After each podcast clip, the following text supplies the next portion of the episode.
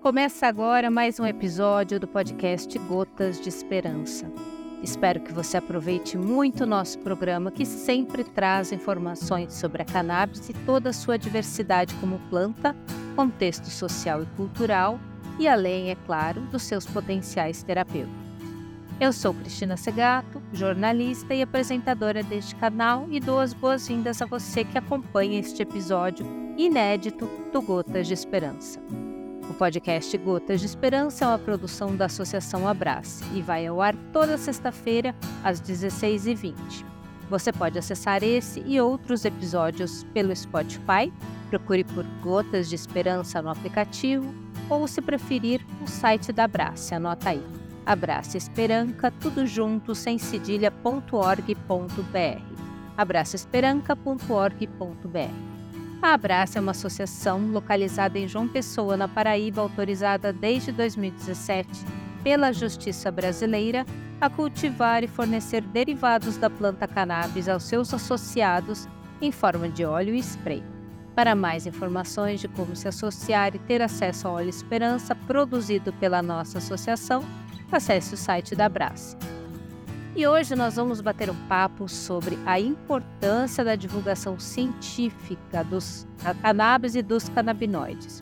Nossa convidada é a professora Eliana Rodrigues, bióloga com mestrado em Geografia pela Universidade de São Paulo, doutorado e pós-doutorado pela Escola Paulista de Medicina, pesquisadora e docente na Universidade Federal de São Paulo, a Unifesp desde 98 na área de medicinas tradicionais junto a indígenas, quilombolas e caiçaras. Ela é professora titular do campus de Diadema da Unifesp, onde vem desenvolvendo pesquisa e divulgação científica na área dos canabinoides. E entre os projetos de extensão damos destaque ao Canabinal, um programa de é, um programa no, no YouTube onde apresenta semanalmente as notícias científicas e as principais descobertas sobre os canabinoides. Seja bem-vinda, Eliana, tudo bem com você? Nossa família abraça e agradece a sua participação aqui no Gota de Esperança, tudo bem? Ai, Cris, tudo bem? Eu sempre aqui me sinto muito abraçada, fazendo um trocadilho. É muito gostoso estar aqui mais uma vez. Obrigada. Que, que bom, que bom. A gente fica muito feliz de poder bater esse papo com você e falar né, dessa questão tão importante que é, é, a divulgação científica. Né? Qual que é a importância, primeiro, da divulgação científica como um todo, né? Porque ciência é uma coisa que realmente precisa ser traduzida, né? E quando a gente fala em cannabis e canabinoides, a gente precisa mais ainda disso, né? Como é que isso ajuda a informar o público em geral e a combater a desinformação sobre o assunto? Bom, Cris, a, a divulgação científica ela, ela, é muito, ela é múltipla, ela tem vários tipos e ela tem vários públicos-alvo, né? até acadêmicos, inclusive, quando você publica um, um artigo, enfim. Aqui, no caso, a gente está falando da divulgação científica, aquela que vai, uh, digamos, extramuro, tá certo? Levar, então, é, o conhecimento produzido dentro das universidades, instituições, até o público em geral que é de fato que, que interessa, né? E que é de fato quem fomenta, inclusive, as pesquisas para que nós tenhamos esses dados. Então, nada mais justo do que os pesquisadores, os universitários, terem é, é, essa, digamos, é, oferecerem né, esse tipo de atividade, de conhecimento, de para que essas pessoas possam, então, saber qual é o status do conhecimento sobre diversas questões. No caso da cannabis sativa, isso é ainda mais urgente e necessário, uma vez que muitos artigos são publicados por dia sobre essa planta, existe uma espécie de um mantra por parte de uma de uma parte mesmo de médicos, né, dizendo que não temos estudos, então, ó, não podemos prescrever, ó, isso é um absurdo. Então, aqui é urge que tragamos de fato informações sérias, informações que sejam geradas a partir de estudos com alta, alto nível de robustez, né? Que a gente fala de confiabilidade. Acho que é isso, né? E, e também a gente pode pensar é, em, em, ser uma, uma, uma, forma de contrapartida social da universidade para com a sociedade, transformar toda tudo que a, a, a, a, a universidade produz de ciência numa divulgação científica, assim, Sim. levar uhum. para a sociedade, uhum. né? Sem dúvida, quer dizer, da onde que a gente só consegue fazer ciência dentro da universidade porque existe o apoio, o suporte financeiro da população. Todos sabemos, universidades federais, universidades estaduais, elas, elas só existem, né, por conta é, da sua, do, do, esforço, tá certo, financeiro, enfim, da população. Então, é, é, é uma obrigação né? Mas é que eu não gosto de usar essa palavra obrigação, porque ela vem carregada uh, com um sentido negativo, né? E muitas vezes, muitos professores que fazem divulgação científica, e eu me incluo nesse grupo, fazem com prazer, né? Fazem com amor, fazem com o compromisso, né? É, com essa sociedade, que a gente geralmente vem já de uma universidade pública, ou seja, eu já estudei, eu já me alimentei, né? é, por, por, essa via. Então, é, é, é uma obrigação num bom sentido, digamos, sim. Perfeito. E, e uma, como que o, o, o canabinal, depois a gente vai falar um pouco mais sobre ele, mas como é que como é que você é, é, teve essa ideia de criar esse canal? Qual foi a sua é, principal motivação para criar esse canal? Como é que ele funciona? O que, que ele traz? Conta pra gente aqui sobre o canabinal. Bom, a partir de 2020, eu já tinha, ah, desde 2004, é, organizado simpósios com o professor Carlini nessa temática, mas obviamente que o assunto ele estava frio no Brasil por, por, conta de toda a proibição, né, inclusive dos estudos, né, que se mantém até hoje em relação à planta, né, diga-se de passagem. Mas é, com a morte dele em 2020, e também que, que obviamente né, foi uma confluência de fatores é, concomitantes, a morte dele e o ressurgimento de toda a discussão política, jurídica sobre uh, os canabinoides e, e, a terapêutica, muita gente começou a me procurar. Então, meu WhatsApp ficava lotado. Olha, onde eu acho o óleo? Olha, será que essa doença é, eu posso tratar? Olha, eu estou aqui com uma, uma, uma minha mãe está com câncer. E eu desesperada, porque assim, não sou médica, não trabalhava, nunca trabalhei com isso, né? Minha, minha linha de pesquisa são as medicinas tradicionais, de indígenas, enfim, mas não, né? Muito pelo contrário, eu trabalhava com plantas nativas, né? E a, na cannabis não é nativa. E por conta dessa demanda toda, eu pensei, bom, aqui temos um problema eu não vou dar conta dessas pessoas, como não dou até hoje, né? Mas vamos tentar, então, é, me alimentar com os dados mais atuais possíveis, publicados, né? Como eu já disse, praticamente diariamente, a gente tem muito mais que um artigo de cannabis sativa publicado por dia no mundo.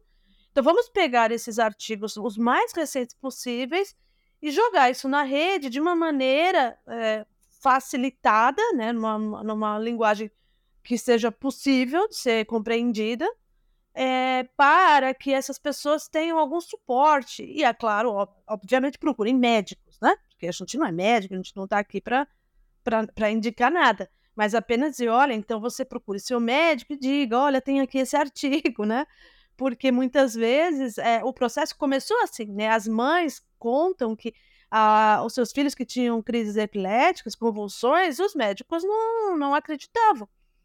Então, uma mãe, que inclusive é a Cidinha da Associação Cultive, conta sempre que ela teve que fazer um convencimento com o médico, que aí sim começou a se inteirar. Então, acho que essa via pode ser interessante, né, do canabinal. Acho que essa missão do canabinal é levar para a sociedade, né, retroalimentar a sociedade com é, experiências, é, conhecimentos atuais sobre, afinal, esses canabinoides podem ser usados para quê? O que sabemos até agora. Isso muda todo dia, né? E como é que você faz essa, essa seleção, essa pesquisa? O que, que você o que, que você pensa para como que você analisa o artigo, o paper em, em questão para transformar isso no, num, num vídeo do, do canabinal? O que, que você é, é, olha para falar, não, isso é interessante para levar para o meu público do canabinol? Bom, em primeiro lugar, as patologias mais procuradas. Então, baseado no que eu te disse, essa procura das pessoas, ai, ansiedade, depressão. Obviamente, gente, né, o país com o maior número de ansiedade no mundo, seria, é, seria esquisito se a gente postasse um vídeo e não tivesse pelo menos uma curtida lá. Quer dizer, é uma demanda. Então, primeiro buscar temas que tenham uma alta demanda, casado com estudos que tenham alguma robustez, alguma ou a máxima dentro da academia, que são estudos, ensaios clínicos, ou seja, conduzidos com seres humanos. Pode ser, se o, né, se o medicamento for para um PET, claro, o ensaio clínico vai ser com PET, mas aqui nós estamos falando de seres humanos, então que sejam randomizados, que sejam controlados por placebo ou não, ou por outro medicamento. Então, ou seja, estudos que, que, que tenham dentro né, do, do, do, da farmacologia clínica grande consideração e confiabilidade. Então, eu começo olhando a patologia, as patologias que mais são, digamos, é, recorrentes no, no, no Brasil, vou para esses estudos tento uma triagem primeiramente a partir desse filé mignon. Digamos, eu, estou, eu não sou carnívora, mas não é verdade? E do filé mignon para baixo, se não tiver, ok. Então, o que, que seria o filé mignon? Uma meta-análise, né? Sim. O que, que é a análise? Então, se a gente pensar numa pirâmide, o topo é a meta-análise de, de, digamos, de confiabilidade. É meta-análise que ela vai fazer ela vai olhar para os artigos anteriores publicados sobre aquele grande tema, vai compilar todas essas é, informações e fazer uma grande né, meta é, análise. Né? Então, para que isso possa acontecer, nós temos que ter estudos né, em grande quantidade e robustos para que depois se possa fazer. Então, por exemplo, no caso da cannabis sativa, do tratamento com, a, com os canabinoides, nós sabemos que a única patologia até o momento que está lá na ponta dessa filé mignon, que está né, na, na meta-análise, é a epilepsia. Por quê? Porque ela vem sendo estudada de, desde 1950, né? Pelo professor Carline, aqui na Escola Paulista, pelo professor Rafael Mechula, em Israel. Então, nós temos muitos dados. Então, foi factível, foi possível fazer essa meta-análise e chegar nessa forma conclusiva com relação às crises convulsivas. Epilepsia é, refratárias ou a síndrome de Dravet, Lennox-Gastaut. Abaixo da meta-análise é que a gente tem esses ensaios clínicos que eu falei, robustos, então, randomizado, duplo cego, né, que nem o paciente, nem o pesquisador sabe quem que está usando o medicamento ou o, o, o medicamento inerte, que é o placebo. Aí nós já temos bastante estudos também. E assim vai. E para baixo dessa pirâmide, por exemplo, você, vai, você chega nos, nos ensaios de farmacologia pré-clínica, que é com rato, camundongo, macaco. Esses hum, estudos, é, muitas vezes, nós não temos outros, não temos os clínicos, então a gente recorre a esses. E aí existem várias críticas, enfim, né? Mas, mas para o final desse podcast, se der tempo, eu vou falar um pouquinho das patologias que já estão lá no topo, né? E que, e que foram feitos estudos lá no topo, ou, ou, no caso da, da, dos ensaios clínicos randomizados, duplo cego, etc e a a sua, a, a sua, seu estado hoje em relação a, a podemos ou não já conclusivamente tratar essa patologia com os canabinoides. Eu acho que você pode compartilhar agora alguns exemplos de tópicos ou descobertas recentes de pesquisas tá. com canabinoides que possam ser relevantes aqui para o nosso público. Certo. Tipo de doença. Pode falar agora, se possível. Ah. Bom, eu vou falar de, uma, de um artigo que é agora é, de 2023, ele é muito recente, ele é uma, ele uhum. é uma revisão, né? É um artigo que revisa outros, né, para ver. E o nome dele é, de é o uso terapêutico, é, o uso potencial terapêutico do CBD, que é o canabidiol purificado. E aí, o que, que esses autores fazem? Eles pegam apenas os artigos que foram publicados, ensaios clínicos com seres humanos que só usaram CBD puro, e aqui eu tenho um monte de crítica contra, quanto a isso, mas não é para isso que nós estamos aqui agora. Mas se a gente olhar só para o CBD puro, lembrando que a planta tem outros 590 e poucos fitocannabinoides, terpenos e flavonoides, ou seja, nós estamos aqui perdendo um monte de coisa. Mas olhando só para o CBD, a gente já tem evidência muito forte, por meio de vários ensaios clínicos, de que ansiedade é uma questão resolvida com CBD puro, de que psicoses, né, que na verdade são sintomas, né, e esquizofrenia, cujo um dos sintomas é a psicose, também está resolvido, CBD puro. O transtorno do estresse pós-traumático também é uma questão muito bem resolvida. Então, esses autores eles, eles trazem um número de ensaios. Então, no caso de ansiedade, nós temos aqui 25 estudos com seres humanos. Então, não é como se não houvesse estudos, né?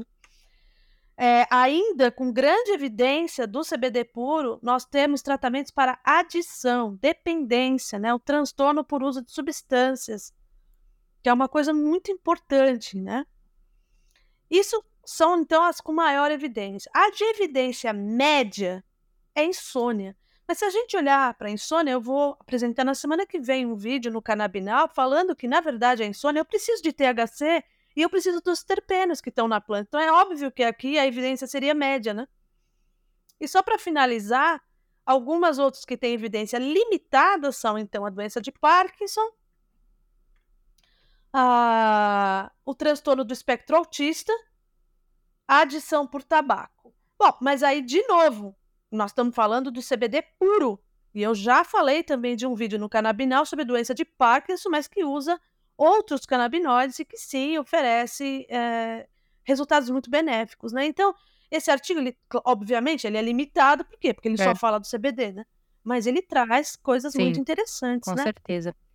E você acredita que com o avanço nas pesquisas é, da cannabis e dos canabinoides, você acha que isso poderia influenciar políticas públicas e práticas médicas? Nossa, com certeza. Eu, eu vou arriscar falar uma coisa que talvez alguém vá querer me crucificar, mas eu também não ligo, né? À vontade.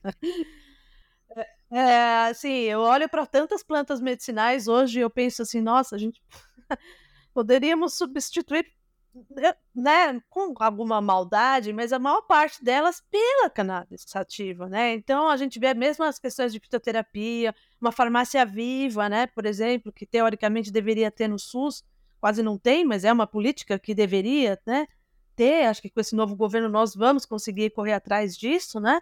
Como já foi prometido pela ministra é, Nízia numa reunião, assim, que agora vai ter um movimento. Se a gente tivesse só cannabis sativa nessa horta, a gente já estaria muito bem, tá? Sem, sem, demagogia, sem querer ser reducionista. Ah, você está acabando com as outras plantas. Sim e não. Porque ela realmente ela reúne elementos que resolvem ou, ou, amenizam patologias, porque nenhuma outra planta também resolve, né? Você ameniza, né? Sintomas, enfim. Então ela teria um impacto revolucionário. Agora, voltando aí ao canabinal. É, qual é o seu público-alvo? Como você se esforça para alcançar e educar esse público de maneira eficaz? Se é que tem um público-alvo, você pensa no público-alvo ou você acha que é para todos? Esse é um... E é o nome também, né, do, do... É um trocadilho que tem no nome do canabinal, é canabial, né? Que é para todos, né? É isso. É, em tudo. É, na verdade, assim, quando eu pensei em Winnow, é porque nós temos receptores no corpo inteiro para esses canabinoides, então seria em todo o corpo. Inal, porque serve para a maior parte das patologias, se não em todas, né? Inal. Mas essa sua dica também foi bacana. É... Bom, é, o público-alvo, é, esse é o maior desafio, tá? Porque o que, que acontece? Eu não posso falar por muito mais que 10 minutos ou as pessoas param de ouvir. Por outro lado, eu quero destrinchar numa linguagem que a mãe da minha amiga entenda. A, minha, a mãe da minha amiga que tá, não quer ter Alzheimer ou está pensando, será que estou com Alzheimer? Né? Enfim, ela entenda. Para isso, eu tenho que pegar os termos do artigo e, e, e decifrar. Nisso eu já perdi tempo. Por outro lado, eu também não posso deixar de ter a profundidade do artigo, uma vez que o autor poderá dizer: olha, ela pegou meu artigo para levar e não falou nada do que era uh, tudo, pelo menos não, não conseguiu passar. Então, é um desafio muito grande, né? É, o público-alvo, a princípio, eram pessoas, como você falou no começo, da sociedade, não importa o nível socioeconômico. Claro, eu acho que eu não estou conseguindo atingir nesse nível que eu gostaria. Eu tenho poucos feedbacks, né?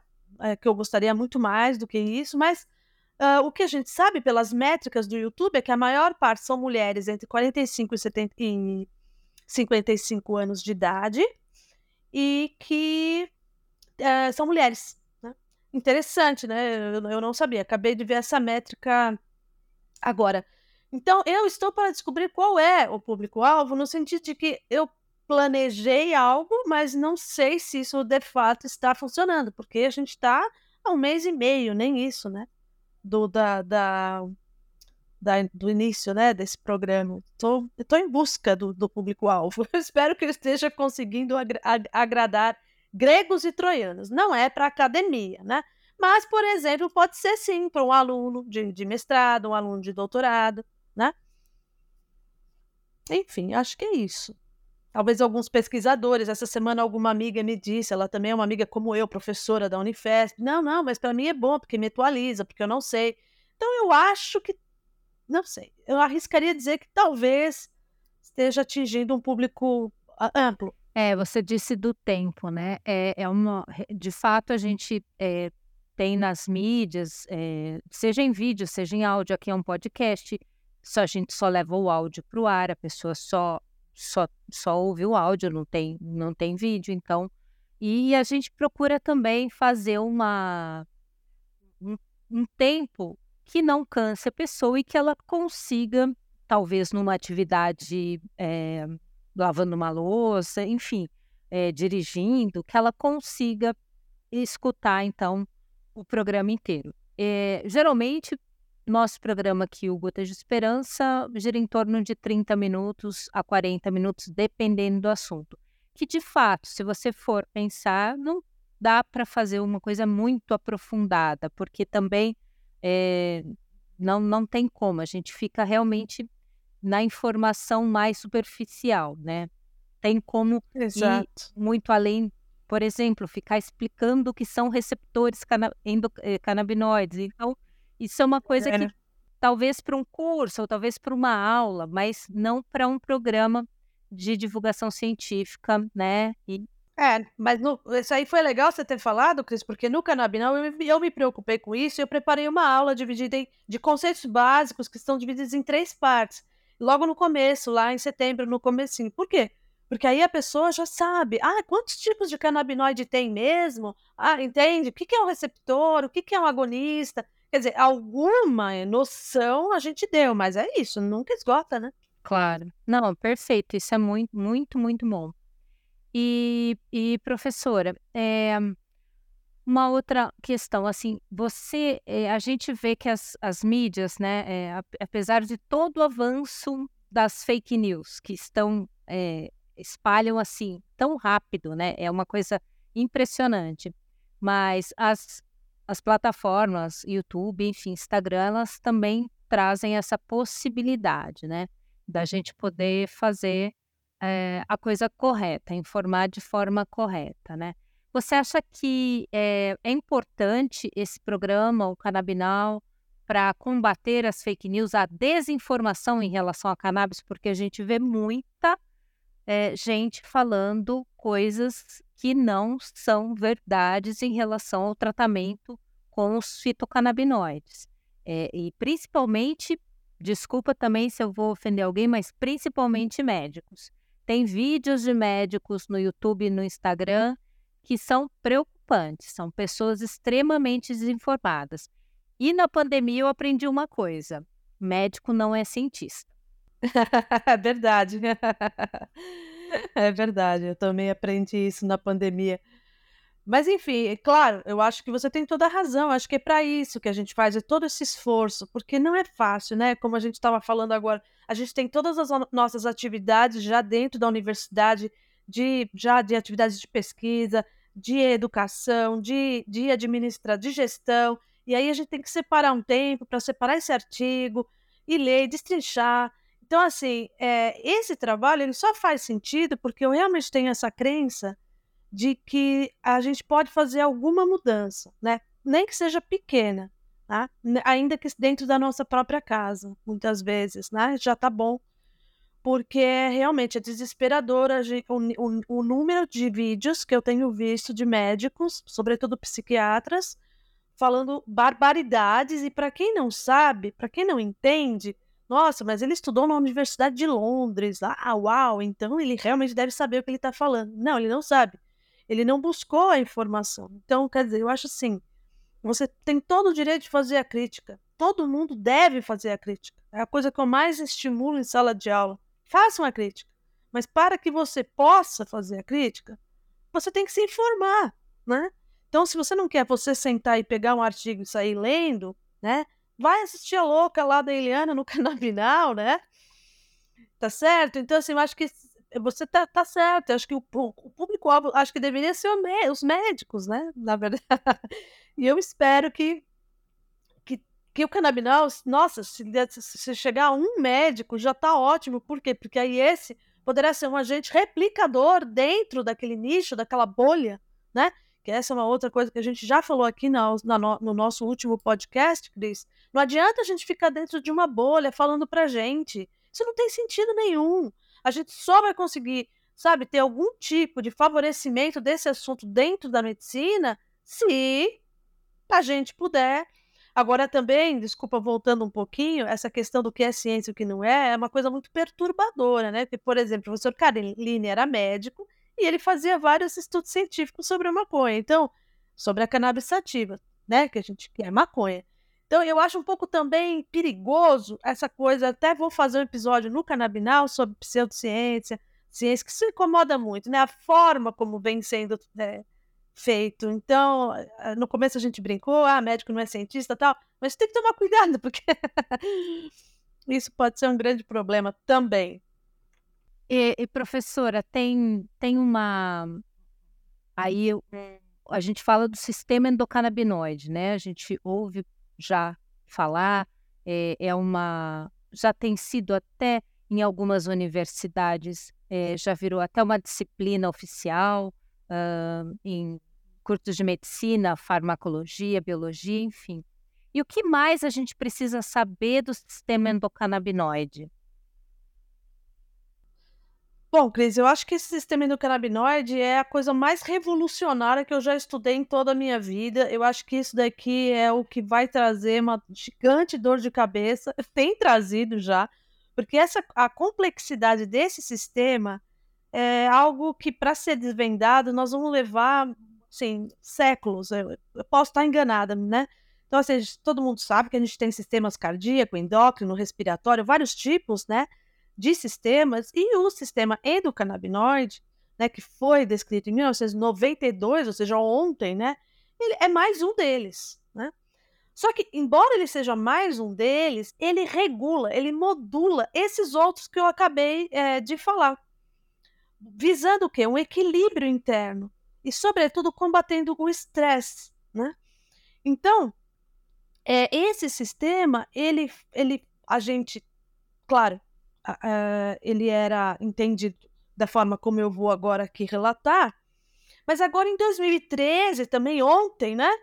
É, já foi publicado um artigo por Vincenzo Di Marzo que foi um pesquisador italiano que cunhou um termo que, digamos, deu um upgrade nesse sistema, conhecido agora como, agora, desde então, como sistema endocannabinoide expandido, ou endocannabinoidoma. Então, antes do de março, o que a gente tinha como sistema endocannabinoide? Né? Como todo outro sistema, ele formado por moléculas, que nós vamos chamar aqui, só para ficar ilustrativo, de chaves né? Mas elas são moléculas, são mediadores, são ligantes, agonistas, tudo isso é sinônimo. E eles são produzidos sob demanda pelo nosso organismo para regular esses sistemas. Então, nós conhecemos eles como os endocannabinoides. Então, são as chaves. Então, dois principais que são, foram é, é, é, descritos, o anandamida, o 2-AG, mas existem outros que não são tão estudados quanto esses. Uma segunda coisa que tem no sistema endocannabinoide, né, que tem em todos os sistemas, são as fechaduras. Lógico, tem uma chave sem a fechadura, não abre nada, né? Que são o que? Os receptores. Então, nessa analogia, o receptor ele só vai ser encaixado por uma chave muito específica. E quando encaixa, gira e faz a ação, né? Isso é uma uma ideia básica né, de farmacologia. E quem são essas fechaduras no sistema endocannabinoide que se achava, né? Os receptores CB1, CB2, né?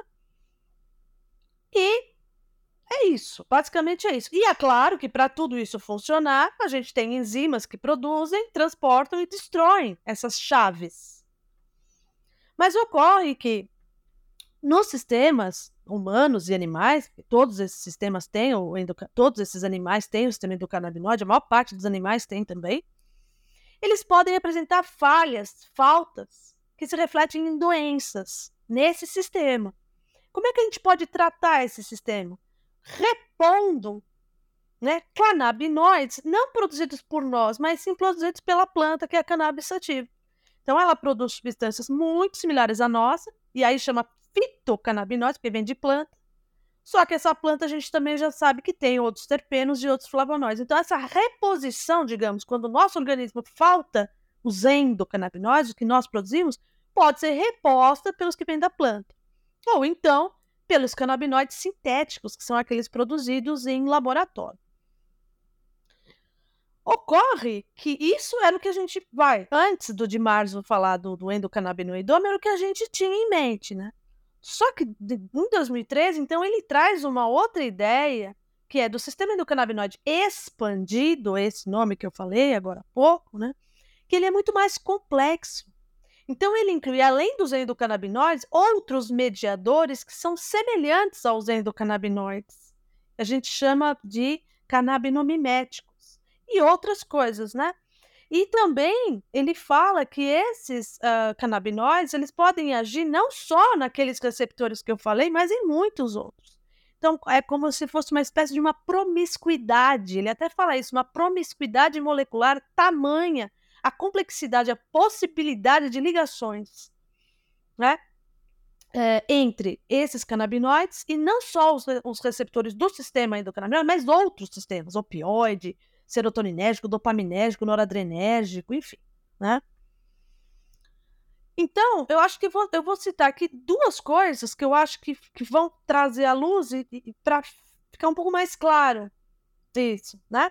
Então, a partir da década de 2000, começamos então a perceber que algumas daquelas chaves que eu falei né, anteriormente, anandamida, A2AG e os fitocannabinoides também, né, que vêm da planta, eles não agiam apenas no, uh, no, no, no, no, CB1 e CB2, né? No, nos receptores CB1 e CB2. Então, eu vou dar aqui um exemplo para você. Por exemplo, se a gente pegar, uh, se a gente pegar o CBD, que é um canabinoide que vem da planta, né? Ele age, por exemplo, no receptor que não é canabinoide, tá? Que não é no 5-HT1AR, que é um receptor serotoninérgico, modulando depressão e ansiedade. Ele age no receptor GABA-AR, que é do sistema GABAérgico, não tem nada a ver com endocannabinoide, é, modulando pânico, epilepsia, insônia, ansiedade, esquizofrenia. Tá? Então, assim, isso só para dar alguns exemplos, tá? Mas ele também age no receptor CB1, modulando psicose, esquizofrenia e assim por diante. Se a gente pegar um outro fitocannabinoide, que é pouco falado, mas agora, daqui para frente, nós vamos ouvir muito falar, que é o CBG. O CBG, ele age né, no receptor CB1, modulando memória e concentração, no CB2 como anti-inflamatório, no TRPV1 controlando náusea. Então, o que, que a gente vê? Essa promiscuidade molecular é por quê? Porque além deles agirem nos próprios receptores endocannabinoides, agem em outros, modulando outras coisas. Por isso que a gente fala que esse sistema é uma espécie de um maestro, né? Ainda, temos ainda, olha que interessante isso, moléculas que são exógenas, ou seja, não somos nós que produzimos, elas vêm de fora do nosso corpo mas elas podem agir nos receptores endocannabinoides, CB1, CB2, né? Isso é interessantíssimo, né? Então, essas outras substâncias que nós chamamos de ELM, mediadores semelhantes a endocannabinoides ou canabinomiméticos. Por exemplo, o óleo de copaíba, a pimenta do reino, a melissa, o cravo da Índia, eles agem no receptor CB2. Só que eles não são, eles não são cannabis, eles não são endocannabinoides, entende? O que, que são? Moléculas exógenas. e que agem nesse sistema. E para finalizar, agora com isso eu, eu finalizo, outras moléculas ainda que podem ser endógenas ou exógenas podem aumentar ou diminuir a ação dos nossos endocannabinoides. Um grande exemplo disso é o PEA, que é o pam, é, palmitoila. Ah, esse aqui eu vou me atrapalhar, hein? Vamos lá. Palmitoiletanolamida, tá? É o PEA, conhecido como PEA. Ele não é um endocannabinoide clássico. Por quê? Porque ele não age nos receptores CB1 e CB2 do, do, do, do sistema endocannabinoide, mas ele aumenta a atividade da anandamida, que é o nosso endocannabinoide, né? Então, e olha que interessante, e ele faz isso agindo no receptor GPR55, que hoje aventa-se a possibilidade de ser o possível CB3. Então, se for isso mesmo, ele é um endocannabinoide, o pé, concorda? Porque, né? Mas enfim, tá vendo? Como tem muita coisa ainda. Outro exemplo é a lavanda. O que, que ela faz, o óleo de lavanda? Ela inibe uma enzima que aumenta, que degrada a anandamida. Ora, o efeito final o que, que é? Aumentar a concentração de anandamida no sistema, né? E aqui só para finalizar uma curiosidade, né? Então existem suplementos à base desse PEA, né? Porque a gente sabe que o aumento da anandamida, que é o nosso endocannabinoide, promovido pelo PEA, né, aumenta, favorece a ação anti-inflamatória. Por quê? Porque ele é sintetizado por demanda. Então, se, por exemplo, uma pessoa tem uma inflamação de modo crônico, pode ser benéfico utilizar esse suplemento alimentar. Porque existem alimentos, por exemplo, amendoim, gema de ovo, lecicina de soja, que tem o PEA mas as concentrações são muito baixas. Então, hoje você tem, por exemplo, para vender sprays via inalatória que tem o PEA como suplemento. Né? Então, esse PEA ele age não só no GPR55, mas em outros receptores, o TRPV1, para modular a inflamação e, dor, no PPARS, outro receptor, para proteção cardio e neuro. Então, essas são moléculas que compõem essa, essa espécie desse sistema que a gente chama de agora de endocannabinoidoma, né? Quer dizer, a gente tem as moléculas que a gente já sabia, tem as de fora que são da, da cannabis, tem as de fora que não são da cannabis, tá certo? E as da cannabis agem tanto nos receptores endo como em outros receptores, ou seja, é uma grande promiscuidade. promiscuidade do bem, né? E diante disso, Cris, quantos anos nós vamos precisar para entender tudo isso? Quantos estudos moleculares, porque são muitas patologias envolvidas, entende? Não é como se, ah, tá, então vamos usar aqui a, a morfina para dor ou para insônia. Não, nós estamos falando de uma planta que está envolvida na maior parte das patologias, então isso aqui vai demorar muito, né, para a gente desvendar. Com certeza, mas a gente está fazendo parte da história, né? Porque a gente está aqui no comecinho dela e acompanhando. E a, e a gente vai ter, se você me permite, uma última coisa. Eu sei que eu sempre falo que é a última, é que eu fico muito empolgada. Existem estudos hoje mostrando a relação entre o sistema endocannabinoide e o nosso intestino, a nossa microbiota, meditação, exercício físico e massagem. Tudo favorecendo o funcionamento desse sistema. Aí sim, vendo a medicina de uma forma uh, integrativa, né? Que é o apelo que hoje a gente tem para que o médico não olhe o intestino isolado né, das outras coisas, sabe? vamos olhar na integração mesmo desses, uh, enfim. Acho que era isso, Cris. Nossa, que aula, que. Nossa! Imagina. Foi muito bom.